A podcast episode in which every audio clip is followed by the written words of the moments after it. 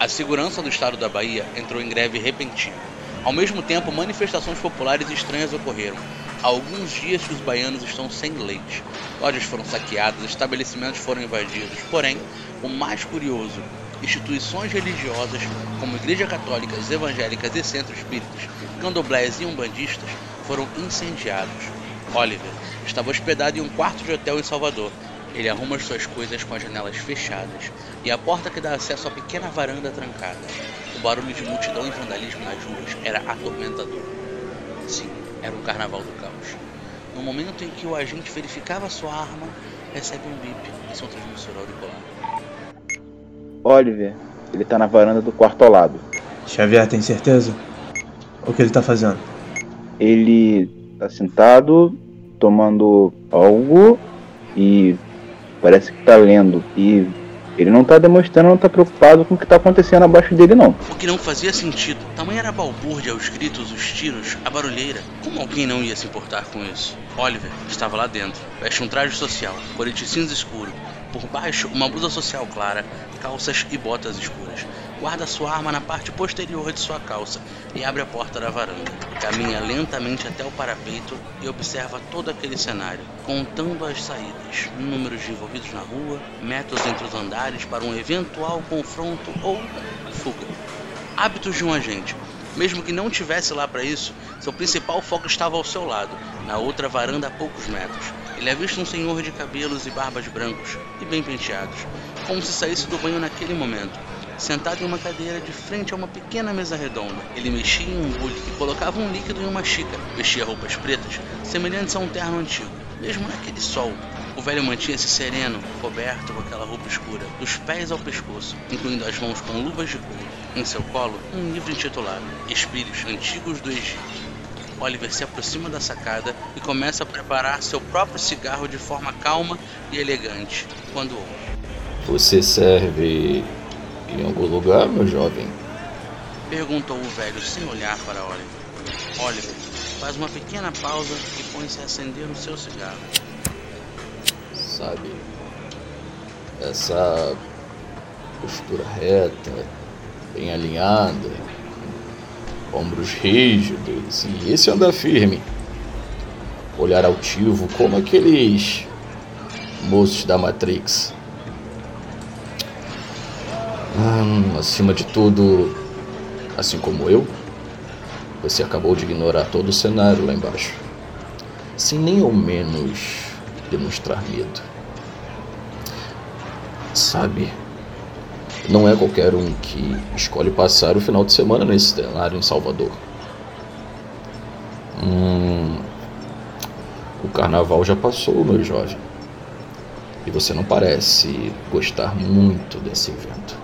O velho olhou fixamente para o rapaz e continuou. Deixe-me adivinhar. Repórter? Hum, não. Militar?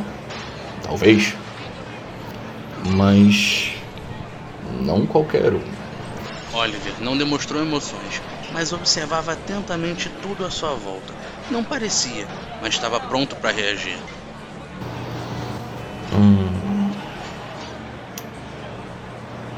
Se veio me matar, espere até terminar esse livro e meu café vermelho. Odeio começar algo e não terminar. É por isso que existem tantas reencarnações, sabe? A mistura do café com vinho italiano é perfeita. Deveria experimentar. Estranho como esses dois povos trabalharam no mesmo segmento aqui nesse país e nunca se uniram.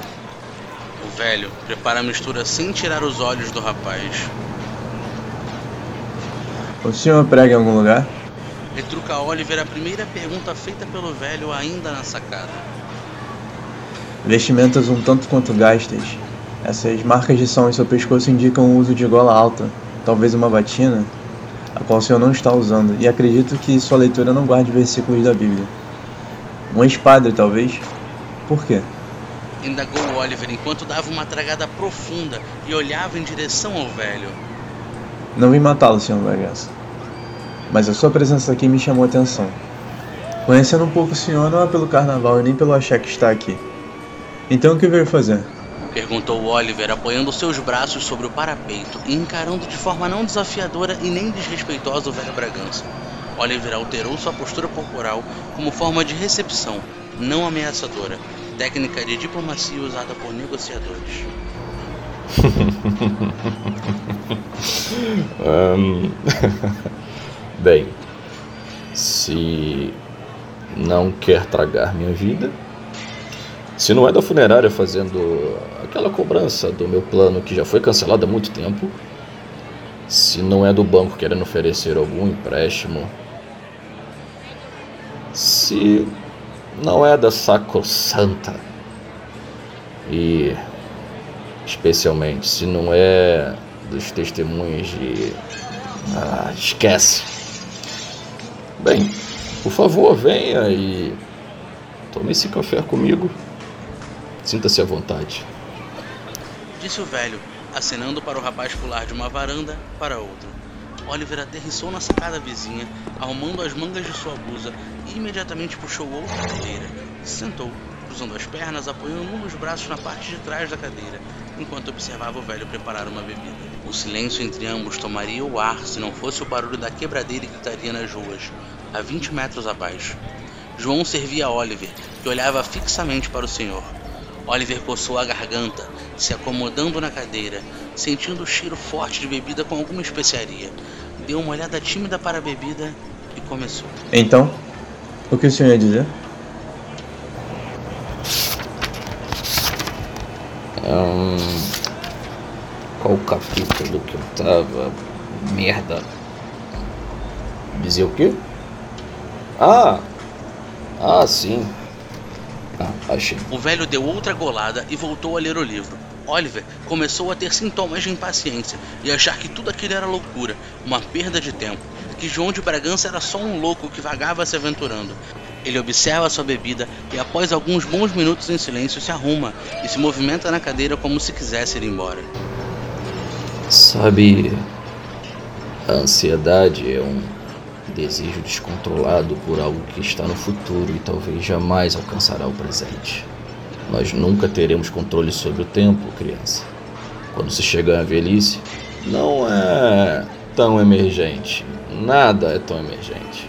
Porque queremos muito o agora. Porque sabemos que o fim está perto.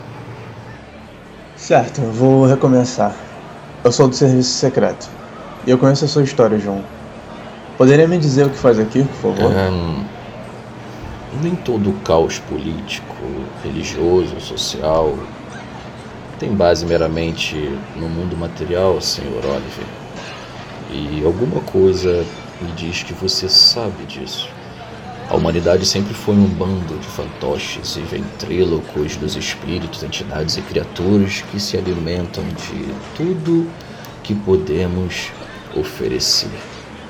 O topo da cadeia alimentar sempre foi o plano extraplanar, ou como desejar chamá-lo.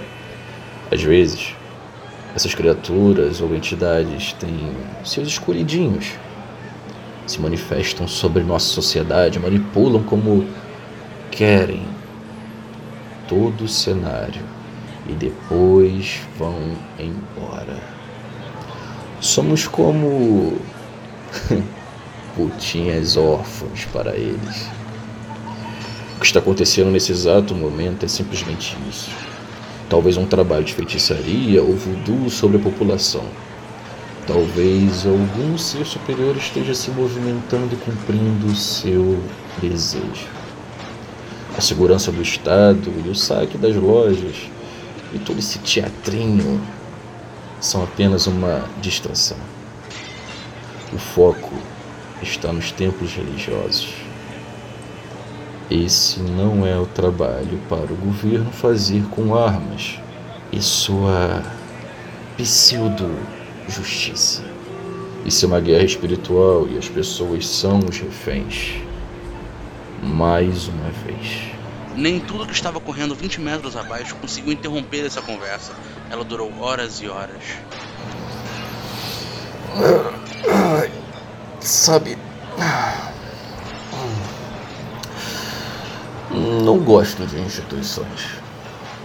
Geralmente elas são fechadas demais e me faz sentir um prisioneiro na Dama de Ferro. É, muitas sem sentido e só se sustentam com teorias da conspiração, como a maçonaria. Um bando de velho trajado de Harry Potter que se reúne como Pink o cérebro só para ficar longe de suas esposas e jogar banco imobiliário. Nesse momento, as expressões de Oliver mudam revelando um sorriso de canto do rosto. Não pôde esconder a satisfação sobre o que acabara de ouvir. E, antes de sair, deu um gole na bebida que o Sr. Bragança lhe ofereceu. Obrigado pela conversa e pela companhia, Sr. Bragança. Quero que pense. Eu te acharei caso mude de ideia. Disse Oliver rindo e se levantando sem cumprimentar João. Retorna ao seu quarto saltando de volta para sua varanda.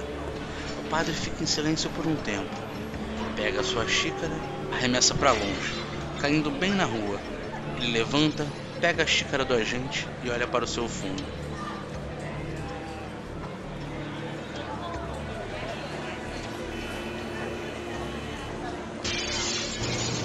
Interessante.